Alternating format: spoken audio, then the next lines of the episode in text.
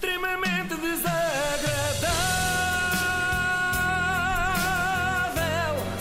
É mais forte do que é. É hoje. Já está tudo a pensar no mesmo. Querem ver? Vou fazer aqui uma experiência. Contem lá em que é que vocês estão a pensar. É para tu Eu pensar estava a pensar aqui noite no. Comecei ao- molhar o bacalhau para o jantar. Eu era- eu era ir voltar para a cama, agora estava a pensar em voltar para a cama, é que agora é Pronto, esqueçam. Se isto fosse assim uma equipa competente e normal, estava tudo a pensar no mesmo, porque hoje começa o tão aguardado Mundial. Obrigada pela vossa colaboração. Ah, ok. Bom, antes de Que é o arrancar. Mundial. Antes de arrancar, ainda vamos ter de gramar com a habitual cerimónia de abertura, mas faz parte, pensem assim, pelo menos é mais curta que a dos Jogos Olímpicos. Nela vão marcar presença figuras ilustres como Ronaldo, o antigo fenómeno, atual gorducho dos anúncios de sneakers, e Robbie Williams, antigo sex symbol dos Take That, e atual senhor que usa camisolas de alças já sem ter idade e que podia perfeitamente estar a passar férias ali na Praia da Oura. Eu sinto que a escolha destes dois é uma estratégia para mostrar ao mundo que as drogas, o álcool, a gordura e o açúcar fazem mal à saúde.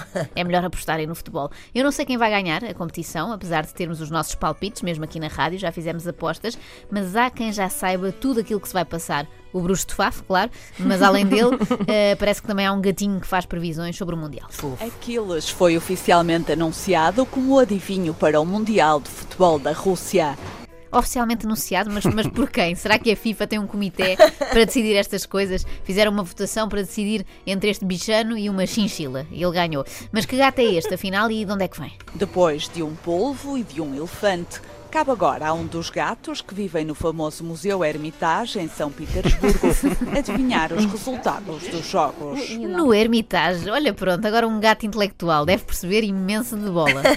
Durante a Taça das Confederações, ele mostrou ser um oráculo fantástico. Acertou em todas as previsões, sem um único erro. Ah, grande Ai. coisa, na taça das confederações até eu adivinhava. Ora, portanto, tínhamos Portugal, Chile, México e Alemanha. Não era grande dificuldade prever a vitória alemã, não é preciso ser bruxo nem gato. Mas este anúncio do bicho oráculo tem corrido o mundo, que se entusiasma sempre muito com estas coisas. Se querem tanto saber quem ganha, liguem a televisão só a 15 de julho e está resolvido. Pronto, parecem aquelas pessoas que estão sempre a tentar adivinhar o fim dos filmes, é amassador. O gato Aquiles inicia nos próximos dias um trabalho de responsabilidade. Isto é uma voz de, de robótica do Google. Não, não, é de uma Qual foi senhora a das empresa notícias. que inventou o iPhone? A Nokia Apple? É de um site de notícias brasileiro, mas quando eu ouvi que ele tinha um trabalho de responsabilidade, pensei que ele se ia juntar à, à Robô Lola na loja do cidadão, ou que fosse, sei lá, mediar a cimeira com o Donald Trump e o outro senhor amalucado. Mas nada disso, ele vai mandar uns palpites sobre os jogos de futebol.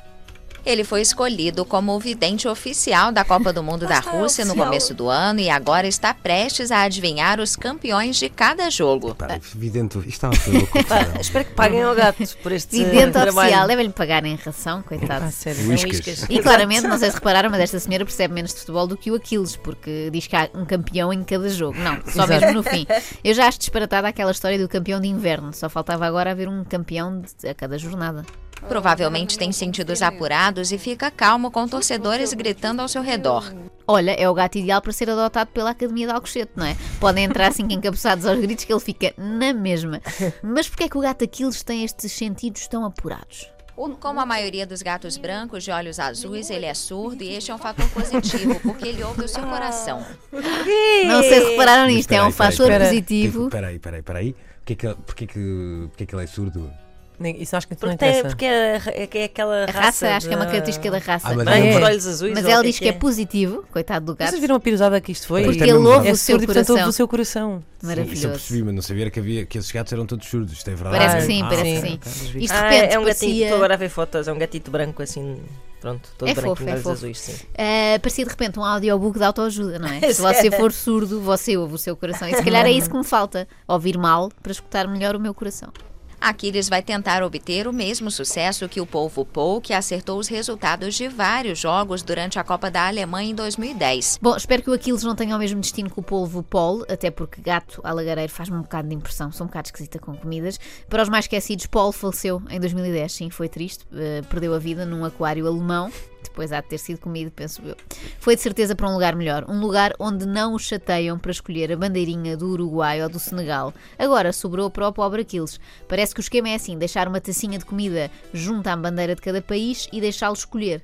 A tática a seguir parece-me simples: deixamos sempre caviar do lado de Portugal e o Mundial está no papo.